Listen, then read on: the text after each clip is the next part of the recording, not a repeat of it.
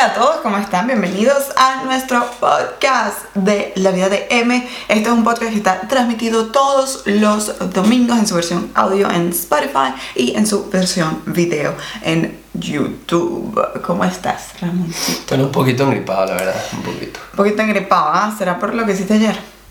Eh, ¿Qué? ¿Hacer cosas buenas por la humanidad? No, explotarte como un puto loco. Es que ese, ese cuánto se lo vamos a echar porque hoy les vamos a hacer algo, un podcast un poco especial. Normalmente en este podcast tenemos eh, temáticas, ¿no?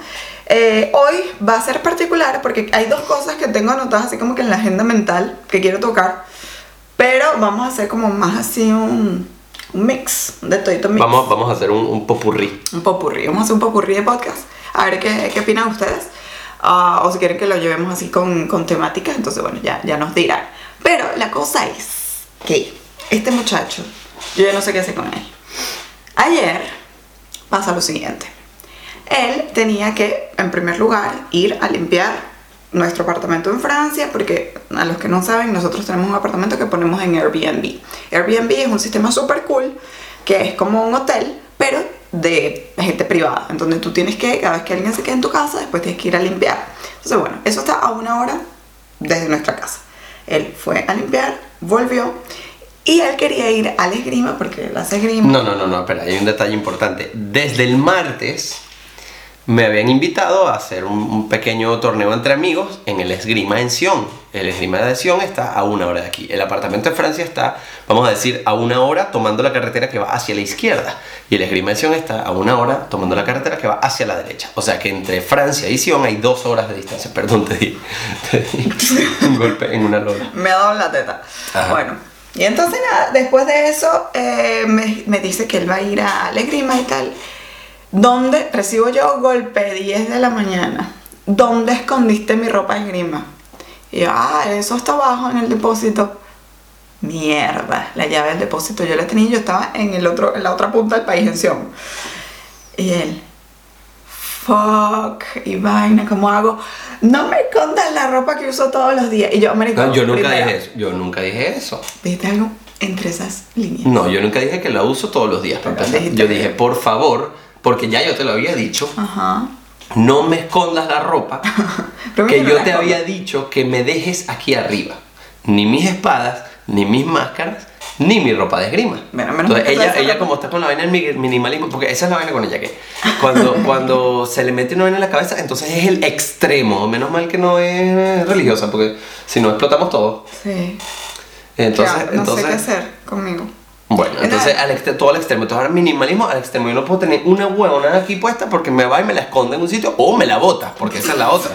Me, me ha botado un montón de vainas y yo, pero mira, ¿dónde está mi broma? Porque yo que- sé dónde están mis vainas. Ramoncito, ya te he bosta- botado cosas que no usas o Yo, que yo sé que las has botado. están rotas. Como tu Sí. cubo de Rubik que estaba. Mi cubo de Rubik estaba en buen estado todavía y yo lo utilizaba, que No, era lo a peor. ver. Y- Pero como estaba feo, ya decidió que tenía que botarlo y me lo botó. Y una vez llegué y lo, había- lo vi y lo saqué de la basura. Y, y yo no soy un, yo no soy un acaparador, bro. yo no tengo te nada, tengo mis vainitas. los chismes. Te Algunos, algunos chismes, pero yo no soy un acaparador, no es que tengo 20.000 vainas en un cuarto. Era mi ropa de esgrima y ya, las máscaras y las espadas. La cosa es que después también es un drama porque los zapatos y tal. Yo le digo, marico, cancela. No, la- lo- no, no, no. El Los día anterior zapatos. nos habíamos ido, el día anterior nos fuimos a rumbear porque era el cumpleaños de un amigo, cosa que es muy rara que hace Ramón, pero llegamos a las 3 de la mañana en la casa. El bicho no durmió casi, se paró a las 8 de la mañana, fue a limpiar la vaina, vino para acá, decidió que él tenía que ir al esgrima sí porque sí, porque él se había comprometido. Claro, me estaban contando a conmigo, no puedo, que falta es esa. Tuve que ir a Sion para buscar la llave, o sea, una hora para buscar la llave, para volver para acá, para agarrar mi ropa, para volver ahí, para después poder regresar otra vez. Anyways, la cosa es que el bicho Seis se- horas pasé en el carro. Sí. Pero al mismo tiempo, enten- o sea, al mismo tiempo no fue mi culpa. No, no, porque esa llave es una llave que realmente yo no utilizo nunca. Sí. Pero fue tu culpa de que tú me estás escondiendo las vainas. No, de verdad es que, mira, no tenemos un closet aquí. O sea, miren, la situación es la siguiente Sí, en pero- nuestra casa. pero- No tenemos un closet. ¿Dónde las iba a dejar? ¿En una caja aquí? No, mi ropa de esgrima la dejas colgada ahí, mira, ya hay espacio. Para un. O sea, ocupa, ocupa esto, ocupa 10 centímetros. En mi pantalón, mi chaqueta de esgrima, mi, co- mi, mi, co- mi protector interior, las medias y los zapatos. Las medias estaban Los allá. zapatos estaban aquí. No, los zapatos estaban allí escondidísimos. Es ¿Cómo voy a saber yo? ¿Cómo voy a saber yo que tengo la broma donde están mis zapatos normales ahí, que caben 1, 2, 3, 4, 5, 6, 7, 8 pares, y que debajo de todas las chaquetas, detrás, había más zapatos. Miren, ¿sabes qué? Me vine a enterar ayer. ¿Qué? Compré un maldito closet para meter todas las cosas y ya. Pero no maldigas, mi amor. Ya tú estás como mi mamá. Esa vaina que viene la DJ y deja de sonar la silla. Esa vaina con. Qué fastidio con la gente que, que, que le pone un peso tan fuerte a una simple palabra. A ver, yo soy de las personas que considero que la comunicación es muy importante. Y, y sí, sin duda tú tienes que cuidar tú las cosas que dices. Sí. Pero al mismo tiempo la gente ha demonizado. Sí, bueno, ah, mira, hemos recibido muchas, muchas, eh, bueno, no muchas, pero algunos comentarios de vez en cuando de que decimos groserías. O de que utilizamos Yo palabras. he recibido muchos comentarios en donde me dicen que, ay, qué bonita eres y tal, y qué lástima que digas Que dices tanta grosería. la grosería- ¿Qué comentario primero? ¿Qué comentario más machista? O sea, Sí. las, groserías, las groserías son más bonitas los hombres que las mujeres. O sea, no. Eh, las groserías no son bonitas eh, en realidad, pero la grosería es parte del lenguaje. De hecho, muchos escritores utilizan la grosería como parte de su léxico y de su escritura. Eh, para empezar, García Márquez era un genio de, de poner groserías eh, eh, camufladas, ¿no? Pero eh, no, no, yo no creo que radique en eso, sino en el hecho de que la grosería está demonizada por cuestiones religiosas, para empezar. Pero ¿Por qué? Porque algunas, porque No, casi la- todas, porque- mucha gente religiosa dice mucha grosería. Mi No, mamá no, dice mucha Sí, grosería. pero tu mamá no es religiosa realmente. La grosería, en general, casi siempre hace referencia a eh, partes genitales O a partes de la iglesia. O partes de la iglesia. Hostia. Sí. O eh, coño, coño es vagina. Eh, Sí. em, hijo, Verga. hijo de puta, o sea, hijo de una señora que se prostitu- prostituye, verga, pene, em, yo qué sé, casi todas las groserías. Entonces, ¿qué pasa? Que está demonizado porque eh, para la religión todo lo que tiene que ver con la sexualidad es algo negativo, pero en realidad es una palabra que no tiene ningún tipo de, de peso más allá. En el caso de la maldición, La maldición algo también es muy religiosa. fuerte porque es religioso.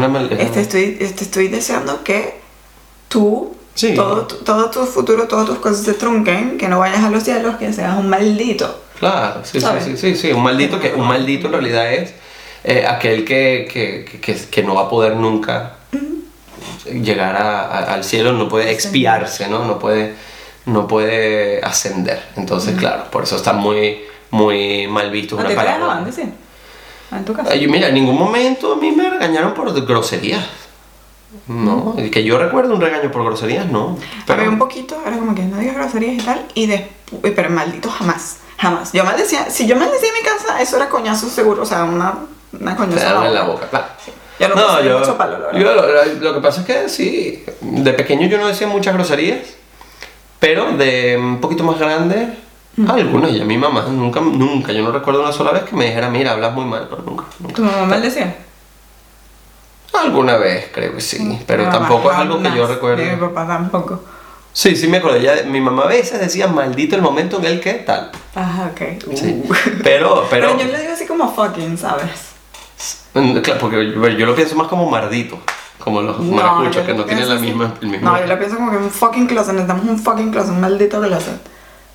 ¿Sabes? Sí, sí, pero bueno, ve, ahí está otra. Todo el mundo fuck, fucking. Fucking, ¿qué es? Tener relaciones sexuales.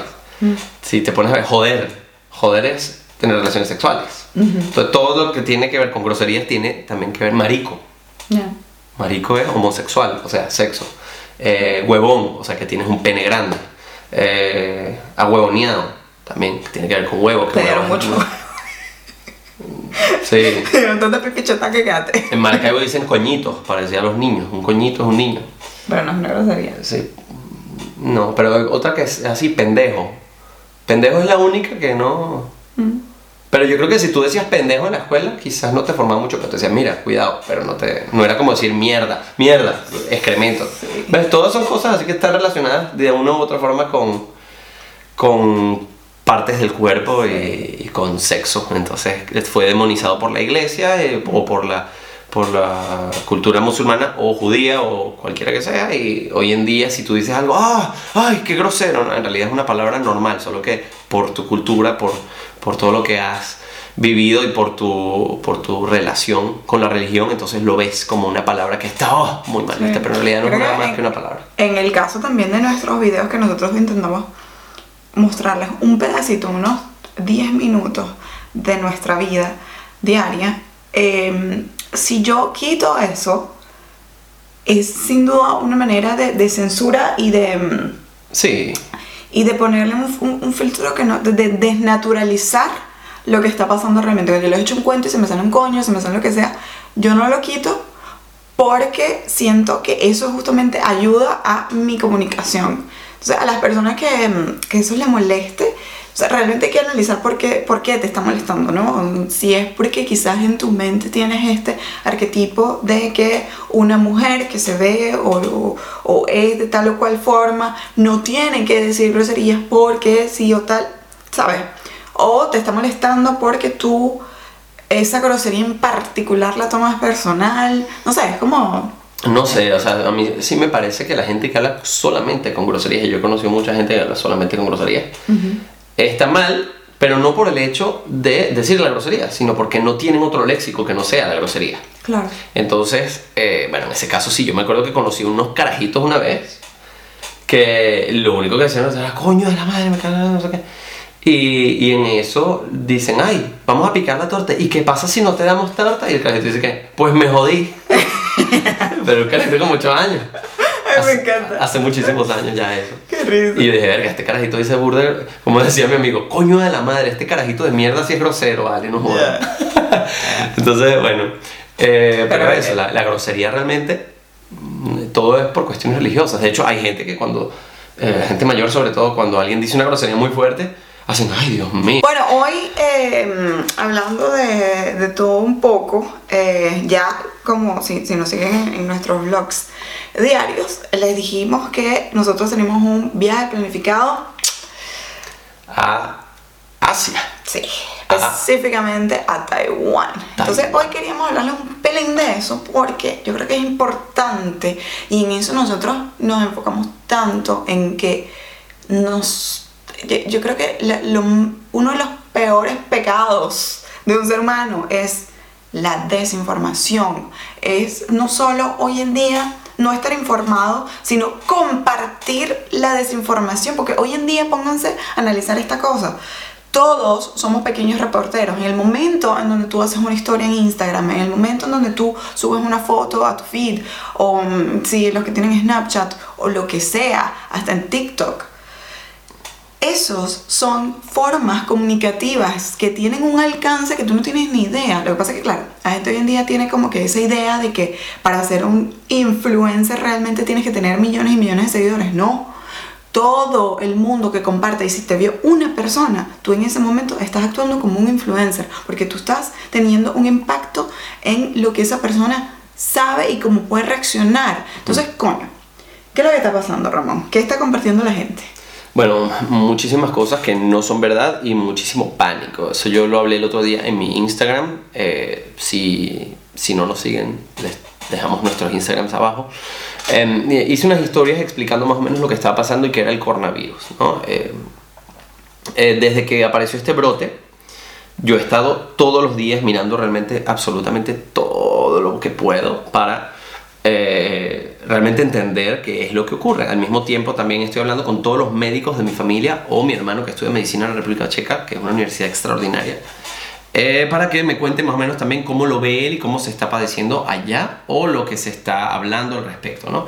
Entonces, eh, bueno, para empezar está este video del supuesto mercado de Wuhan, en donde se ve todo lo que comen y todo lo que venden. Ese mercado, eh, el que se ve en el video, pues tiene unas condiciones sanitarias pésimas. Y venden animales de todos los tipos, desde serpientes hasta murciélagos, ratas, eh, perros, todo lo que tú te puedas imaginar ahí. Resulta que ese mercado no está en China, ese es un mercado indonesio. Entonces, ya por ahí se, se, se, se, se va. Entonces, yo, yo, siento- yo- yo he visto gente de mi familia, de mi Facebook, que lo comparten como si fuera real y que miren lo que pasa tal. La otra cosa importante que estaba yo eh, leyendo de unos zoólogos que hicieron un, un artículo. eh, es muy improbable, pero dicen todo el mundo, hay gente que me lo ha dicho con certeza, No, eso vino de un murciélago. No, no. Puede ser que quis, puede- o sea, es muy es, es una posibilidad que haya venido de un animal. No sabemos 100% si es así. Estamos casi seguros de que es así. Ahora, no sabemos tampoco si es un murciélago. Dicen más bien que el transmisor era una serpiente.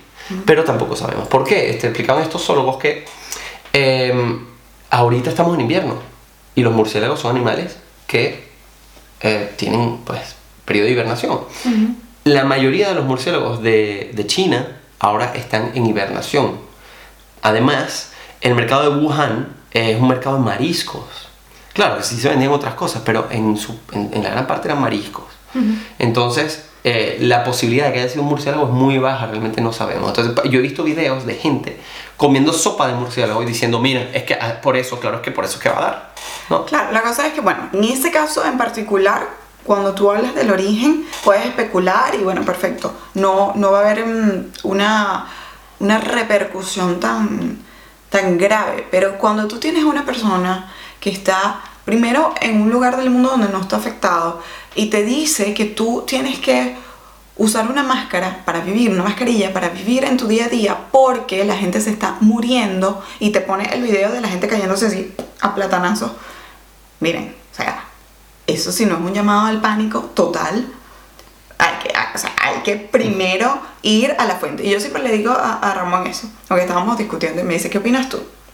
Le digo, si tú mañana, si te duele un, el estómago, ¿tú a, quién recurres? ¿Tú vas a, hablarle al conserje de abajo? ¿Tú vas a llamar a nuestro mejor amigo? ¿Tú me vas a preguntar a mí? ¿O tú vas a ir a buscar, vas a buscar los videos de Dross y le vas a decir, Dross, me duele el estómago, ¿qué opinas tú? No, tú vas a preguntarle a un médico. ¿Por qué? Porque él es un experto. Entonces, ¿qué tienen que hacer ustedes? Ir a los expertos. ¿Cuál es la institución de referencia en cuanto a los problemas de salud? Mira, no hay que ser una lumbrera. La Organización Mundial de la Salud. OMS. ¿Qué coño dice la OMS? La OMS no había dado en ese momento donde la gente estaba cayendo en pánico total, la- OMS no había dado alerta mundial.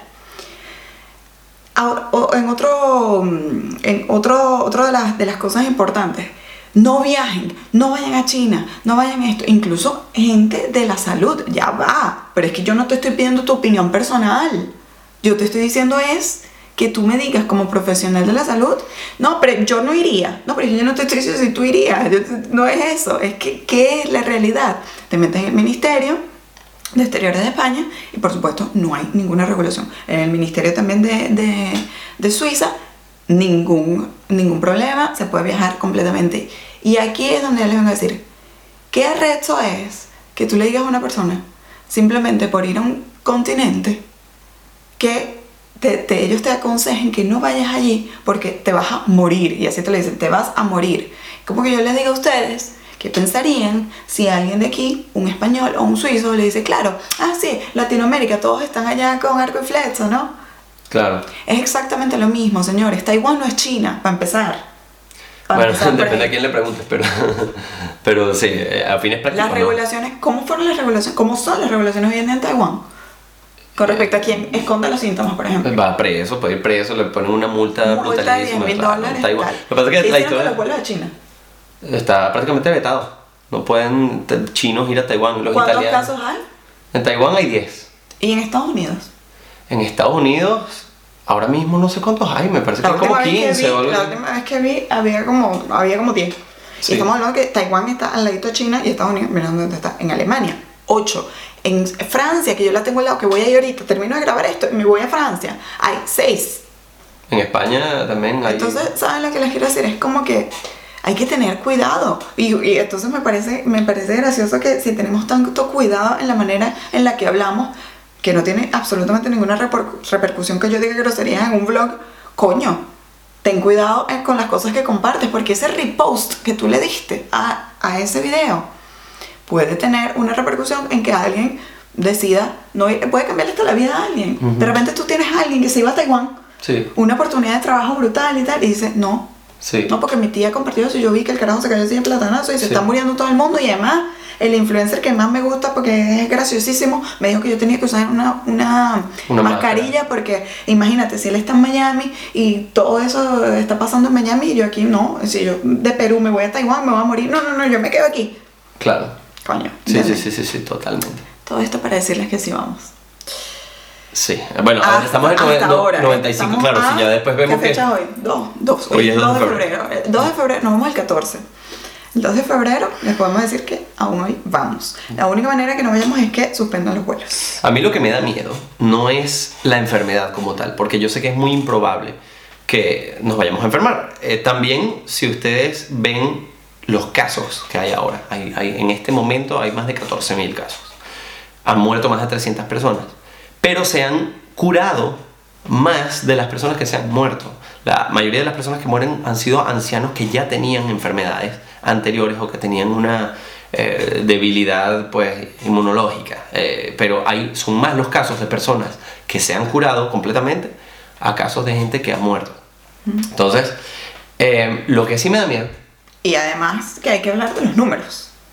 Estamos hablando de 286 Claro. muertos. 286, 286 curados y 208... No, no, hoy, hoy eran 300 y algo muertos. Pero que y están así. O sea, lo- lo- No, los, los curados, curados son los curados son como aquí y los muertos aquí. los curados son más. sí. Y, y- y centenas. O sea, no estamos hablando de una... una Bueno, también está, también está el hecho de que la, la gripe común mata a un montón de gente.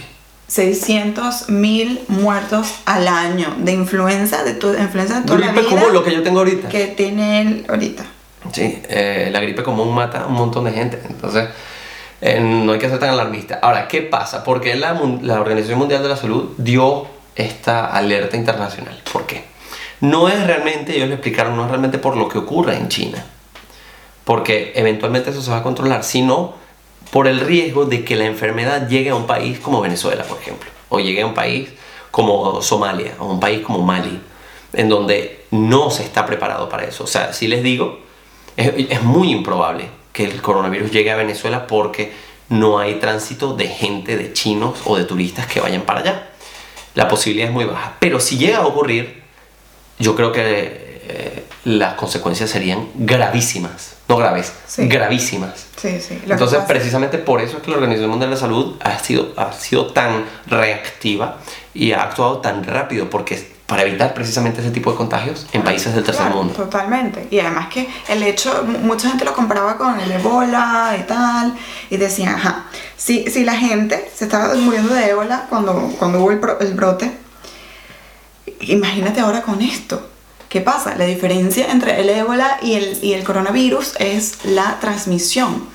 En con el ébola tú tienes que tocar a la persona, tiene que haber fluidos. Aquí simplemente se te pueden meter por los ojos, literalmente. Tú estás ahí y es tal cual como la gripe. Sí, Entonces tú estás, simplemente no puedes, la persona estornudó por allá y de repente ya te contagias. claro. Entonces sí es cierto que en ese aspecto es un poco más, más delicado. También había visto que mucha gente se estaba preocupando por el hecho de que China había mm, decidido activar un, un protocolo de hacer un hospital en 10 días. Entonces, claro, también tienen que considerar la, la población china. Esa es otra cosa. eh, o sea, hay No, 14.000 afectados.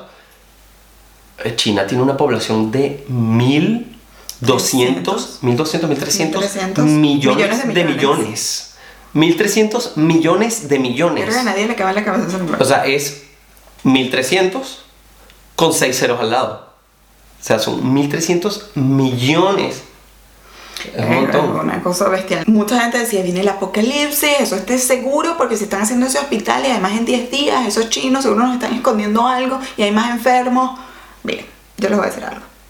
Imagínense por un momento, yo vivo en un país cuya población es de 7 millones. No es nada, es minúsculo. Si eso ocurre en Suiza, sin duda alguna, están las posibilidades de cubrir a los enfermos. Ahora imagínense, en un país, sí, es cierto, su superficie es enorme, pero hay tantos hospitales como para cubrir una epidemia a nivel general en todo el país. 1.300 millones de personas. 1.300 27 millones de millones. Millones de millones. O sea, 1.300 billones. Billones, que eso no existe en español, pero billones, o sea, billions. no, no la hay. Entonces yo creo que ahí se radica la, la esta Eh, claro, sí. avidez de los chinos por construir este, este hospital. Claro.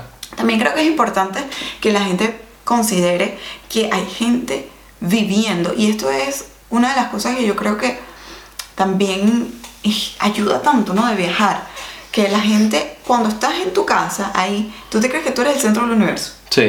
Tú crees que ahí no, sí, porque estás tranquilito y bueno, aquí no, pónganse máscara y tal, ni siquiera sabes si hay casos alrededor de ti. Sí. ¿Para qué coño te vas a poner nada más que sabes? Sí, sí, sí. Entonces, cuando tú viajas y tú te das cuenta de que efectivamente no eres el centro del, el- del universo, tú te dices, coño, mientras yo estoy aquí paniqueando y poniéndome la mascarilla que cualquier persona del internet me mandó a usar, hay una persona que se está levantando a las 5 de la mañana a cortar bambú justo al lado, ahí en la zona cero, y no tiene mascarilla, y no tiene un coño. Y no, estamos hablando, yo no creo que la población de la zona cero de Juan es como 40 millones, ¿no? Así. Sí, sí, sí. Una vaina brutal. Hay 40 millones, ok, ¿cuántos están enfermos? 15 mil, 14 mil. Bueno, todo el resto se está siguiendo parando toda la vida haciendo su vida normal. Y ahí hay españoles, ahí hay chilenos, ahí hay peruanos, ahí todo. Yo lo estaba viendo un video de un español que vive ahí y normal, está haciendo su vida normal, se pone su mascarilla y todo, va hasta el gimnasio. Solo estaba, estaba contando que fue al gimnasio y vio a un chino ahí medio tosiendo y tal, y agarrando la máquina y dijo, eh, Se como que me voy a al coño pero haciendo su vida normal. Entonces, por favor, ¿ustedes creen lo mismo que la gente en Venezuela? ¿Ustedes creen que todo el mundo de verdad en Venezuela se está muriendo de hambre? O sea, a ver, y esto, bueno, quizás sea polémico lo que voy a decir, pero señores, miren un poco las redes sociales. Hay gente que está, porque la gente cree que, y aquí, bueno, esto es un cambio de tema así como que brusco, pero la gente cree que ahorita la gente no está invirtiendo en ese país. Yo no sé. Tú no sigues a gente que está en Venezuela. No. Mira, hay gente que está en Venezuela ¿Qué y vive todo. Todo. Encuentras todo. Va a restaurantes, Ah, bueno. va a todo, que hace tiendas en Venezuela ahorita y que funcionan perfecto. Gente que abre, que tiene una sucursal y abre una segunda. Gente que hace proyectos, hace todo. Entero. Y entonces, ¿sabes? Es no pensar, coño, yo creo que en Venezuela, sí, sin duda, ¿no? Que todo el mundo se está muriendo de hambre en Venezuela. El otro día vi un video de un muchacho que estaba diciendo justamente eso. Esto es una vaina surreal, sin duda alguna. No todo el mundo se está muriendo de hambre. Aquí se consigue, se puede vivir todo, pero la vaina no está mejor. Entonces, ¿cómo te explico eso? Es una bu- Bueno, es una cosa extraña, pero es que Venezuela es el Ya, país pero lo posible. todo para decir que lo que crees tú que está pasando en tu cabeza no es la realidad. Ah, claro. Vete a las fuentes, pregúntale a la gente que está en Venezuela. Claro, claro. O los que están en Wuhan. claro, claro, claro. Bueno, sí, justamente. A mí lo que me da miedo es que vayamos, porque nosotros hacemos una escala en Turquía. Vamos a hacer una escala en Turquía, luego vamos a Taiwán.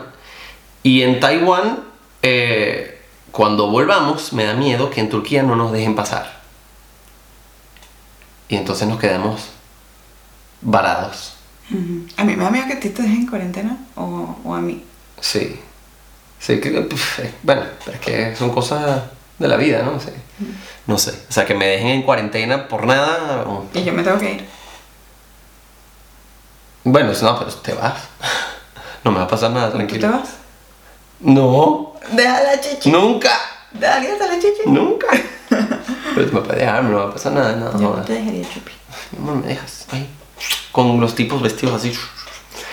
A todas estas, eh, bueno, pues sí. Ese, ¿Sabían cómo, cómo hablan los, los médicos con los pacientes? Por Skype, weón. Sí, marico.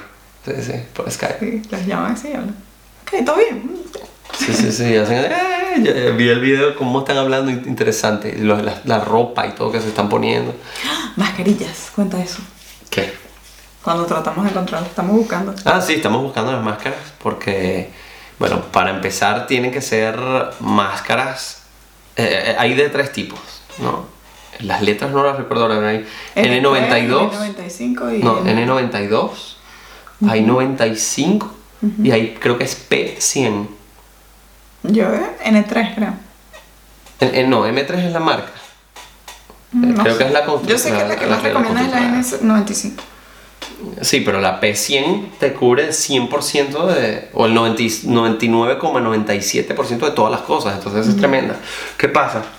Eh, Yo he visto mucha gente utilizando eh, las máscaras eh, quirúrgicas de toda la vida normales. Esas máscaras, eh, no- entre usar eso y no usar nada es casi lo mismo. Es como ponerse un pañuelo aquí. Eh, la, también está el hecho de que se mete por los lados. ¿no? O sea, tú- eso tiene que estar sellado porque tiene que tener filtro. Las normales no tienen filtro. Entonces es como que estuvieras respirando el mismo aire de afuera. Lo que sí hace es evitar que tú contagies, pero si ya tú estás contagiado, estás jodido. Entonces tienes que comprar marca- máscaras con filtro. Pero tiene que ser una máscara que esté completamente sellada, que esté pegada y que esté sellada. Entonces, claro, primero yo voy a tenerme que afeitar todo el tiempo. Voy a tener que eh, tratar para que se pegue bien, ¿no? Así. La barba es un, es un problema. Eh, después, tiene, tiene que, tenemos que ver si vamos a llevar algo para los ojos. Bueno, yo tengo lente. Tú usas lentes, pero yo a lo mejor me compro unos lentes para, para los ojos, porque eh, te estornudan cerca y se te mete por los ojos. Se te mete por los ojos el coronavirus. Eh, y bueno, también está la opción de ponerse las máscaras grandes de gas, ¿no? Con los bichos aquí. Pero coño, vamos a parecer Gordon Freeman con esa vaina. Tampoco, tampoco. Mira, no sé, si yo estuviera en Wuhan sí que me la pondría. Pero en Taiwán hay 10 personas, todas están controladas. No, honestamente, si yo te soy muy honesta, yo no estoy preocupada por Taiwán, porque es un país que con respecto a China es muy hermético ante esta situación. Ahora bien, lo que a mí sí me preocupa es viajar ahorita, estar en un aeropuerto. O sea, nosotros hemos estado en muchos aeropuertos y lo que les puedo decir es que los aeropuertos dan asco. Es uno de los lugares más sucios del mundo Sí. Porque la gente no tiene ningún tipo de... Hay demasiado tráfico, demasiado tráfico de gente, son millones de personas Sí. que hasta el más pequeño aeropuerto atraviesan, que traen bacterias, no, es un coctelito de todas las partes del mundo. Sí.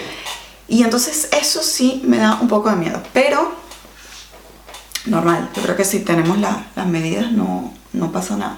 Mm, No, mira, honestamente, yo creo que aunque fuéramos sin nada, no pasaría nada. Es muy improbable. Estamos hablando de millones de millones de millones de personas que nos toque un... O sea, es que yo creo que aunque intentáramos infectarnos, Sería, pero... sería difícil. Sí.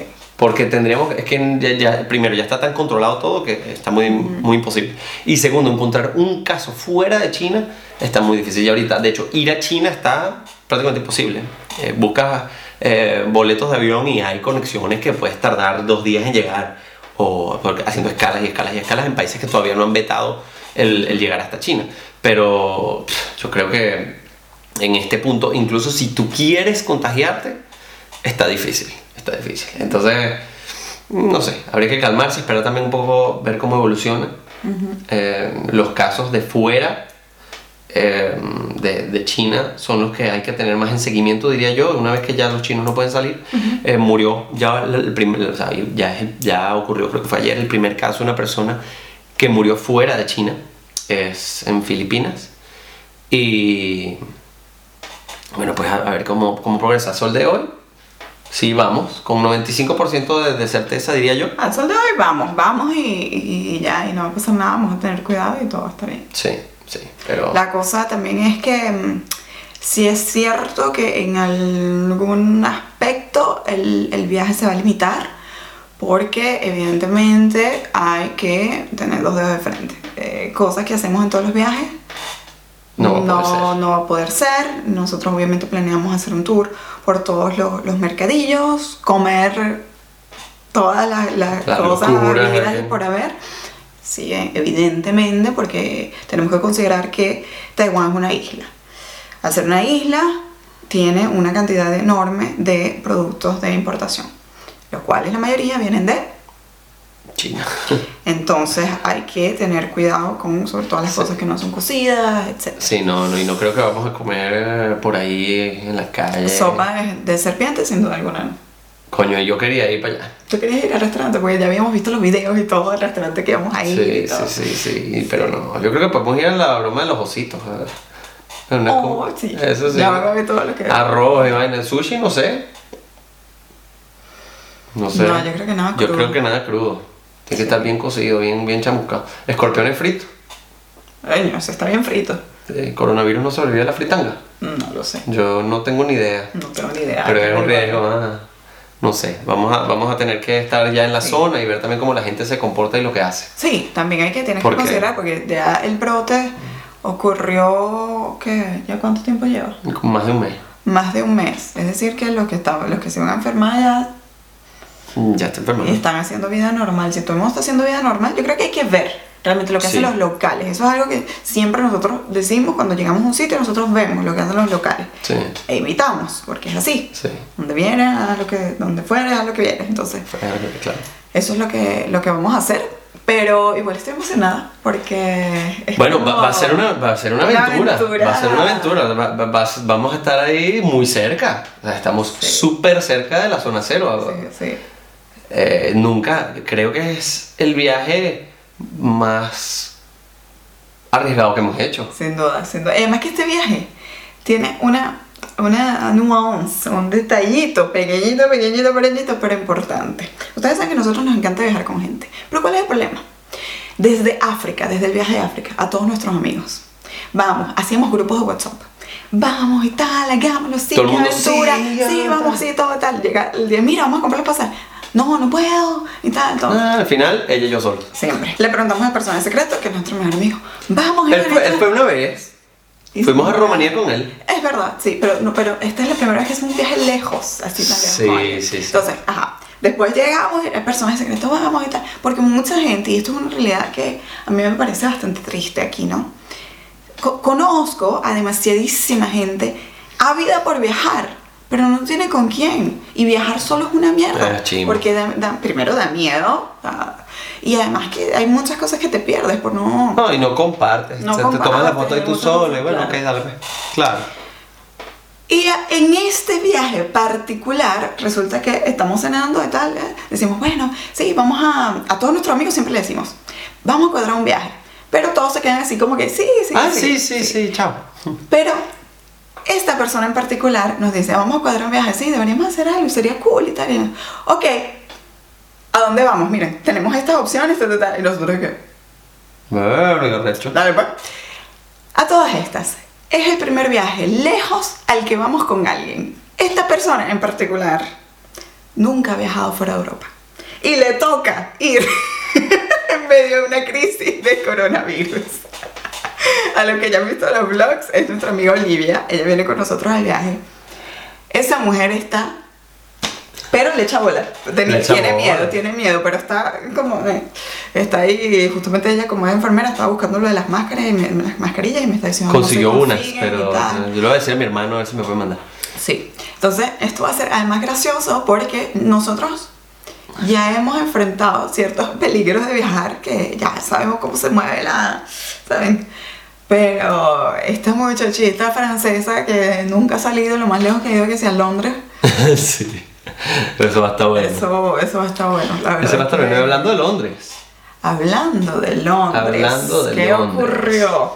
¿Qué ocurrió? El 31. Bueno, en mi opinión, el peor de los errores que pudieron haber hecho, pero, pero es muy difícil de prever lo que va a pasar ahora. Sí, yo puedo especular diciendo que no va a ser catastrófico para el Reino Unido. Lo que, los que no sepan, el 31 de enero a las 12 de la noche se eh, comenzó a hacer efectivo la decisión de los miembros de el Reino Unido de que salieran de la comunidad europea.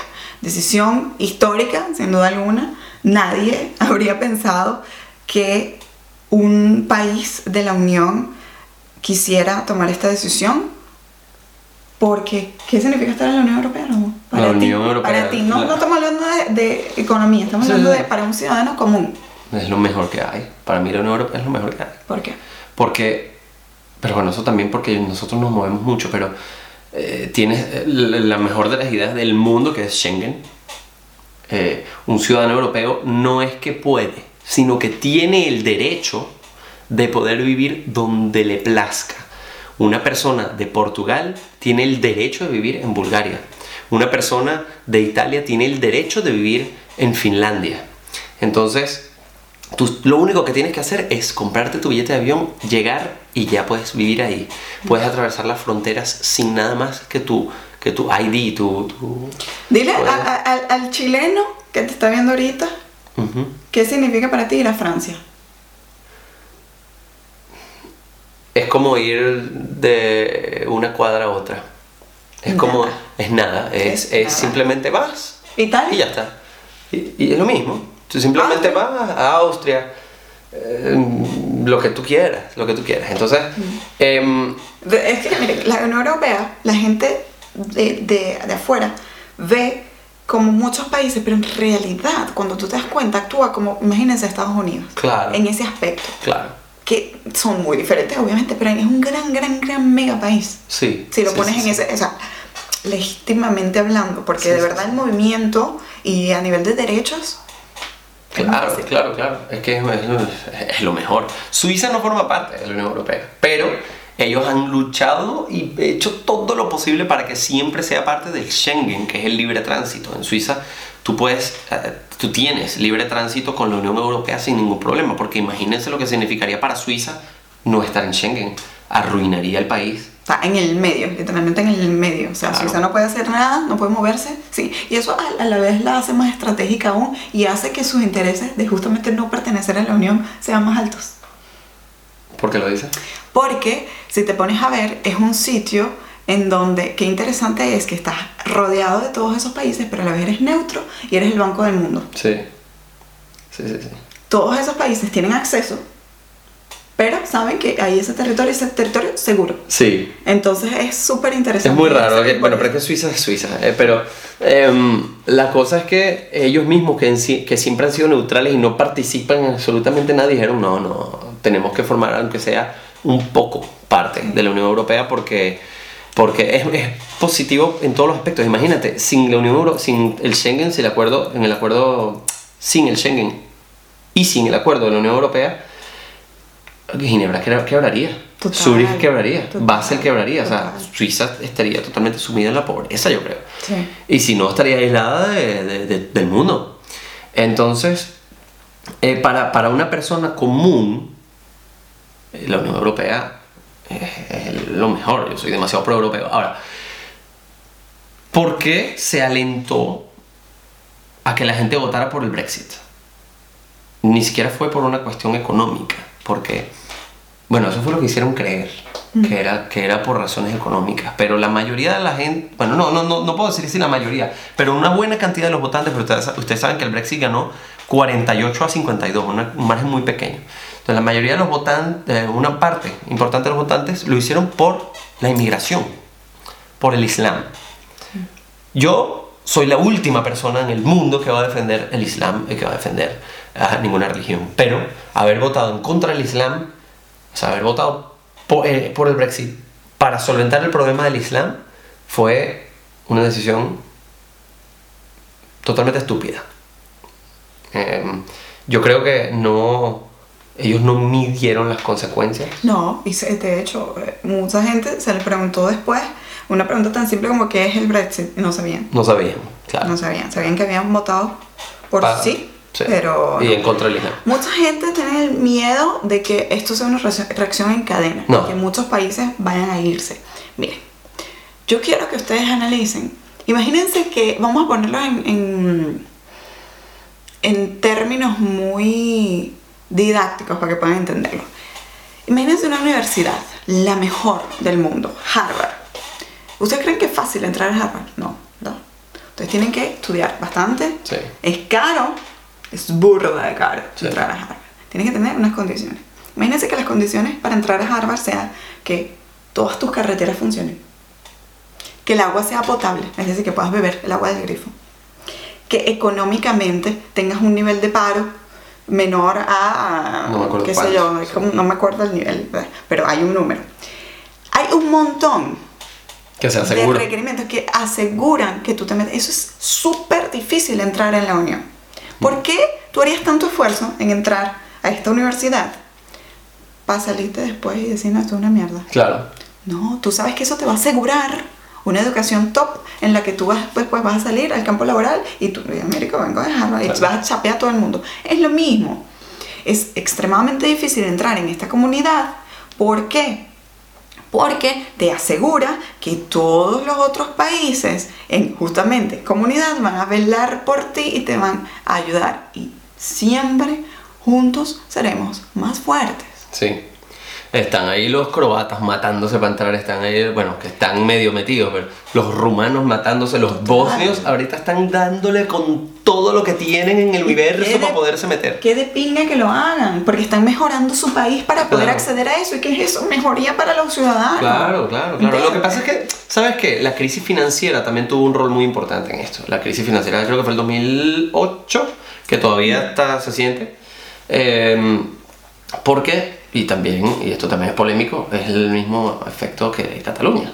Ellos creen que saliéndose, ah, se van a resolver todos los problemas. No. Cuando en realidad la matrix, el, el origen del problema va muchísimo más allá de Unión o no Unión Europea. Total. Entonces, Esto va a tomar tiempo, ah, porque recuerden que se salió antes de ayer, se, se hizo efectivo, pero se calcula que todas las medidas de disolución de este link va a tomar un año. Sí. Uy, déjame. Yo quiero ver cuando tengan los impuestos aduaneros. Entonces, esa, cuando esa es tengan. la vaina, que va a- de- vamos a ver las cosas de aquí a un año. Sí. La gente va a decir, no, viste, no pasó nada, dentro de un mes. Sí. Wait, Ahora, la- ahora- wait and see. Claro, ahora cuando quieran venir aquí. También lo, yo trabajo con muchos británicos y todos estaban preocupadísimos porque imagínate ahora las pensiones cómo va a ser. Porque antes era todo el Commonwealth, el Commonwealth europeo. Ahora no. Ahora tiene que ver cómo lo van a hacer o si lo van a seguir pagando. Todo el mundo Cómo- haciendo nacionalidades así. Sí, mis amigos eh, británicos están marico, me estoy tratando de nacionalidad francés, eh, nacionalizar francés, porque ahora ya no sabes. Ahora cómo vamos a hacer si, si a los que estamos afuera nos piden visa. Y si dicen mañana, no, mira, no, todos para afuera. Obviamente no, no, va a pasar. No, no creo. Pero qué mierda pasar de estar viviendo tranquilamente porque eres comunidad a... Sí, ellos, además son británicos, los dos, están casados, y tienen una casa en Francia. Él cobraba la pensión de, de Inglaterra y ahora la que le va a quedar aquí con Suiza. Entonces ahora le, le van a cortar todo eso. ¿Cómo vas a hacer? Eh, no, esto es un problema. Yo los veo a todos súper estresados. Mira, cualquier persona que ha por lo menos viajado un poquito no puede ser pro Brexit. Sí. No, entonces también estaba Marine Le Pen en Francia tratando de separar Francia y todo el mundo votó que no, que o sea, todo el mundo sabe que es una estupidez. Eh, eh, vi un montón de italianos diciendo, no, que sí, que nos vamos a salir. Bien, yo quiero ver toda la región del norte, Lombardía, creo que se llama, ¿no? Opinando sobre, sobre salirse de la Unión Europea, quedarían totalmente bloqueados. No, no podrían salir ni por Eslovenia, ni por Austria, ni por Francia tampoco. Suiza, que ya es un paso difícil porque están los Alpes en el medio. Se ha logrado mucho, ¿verdad? o sea, se ha logrado mucho y se ha construido mucho. Europa es un, un continente que ha sufrido demasiado. Esto, esto, la Unión Europea ha significado para los europeos un logro que ustedes no tienen idea. Sí. qué, qué- qué sentimiento tan, tan bonito de, de cohesión, de uniformidad, porque viajar por Europa es cierto que es muy similar y tiene sentido que sea un gran país. Sí, sí. Entonces yo, yo creo que también hay que considerar que no es lo mismo que mañana Grecia diga yo me voy para el coño y todo va a salir bien a que lo diga el Reino Unido. Estamos comparando un bichote enorme.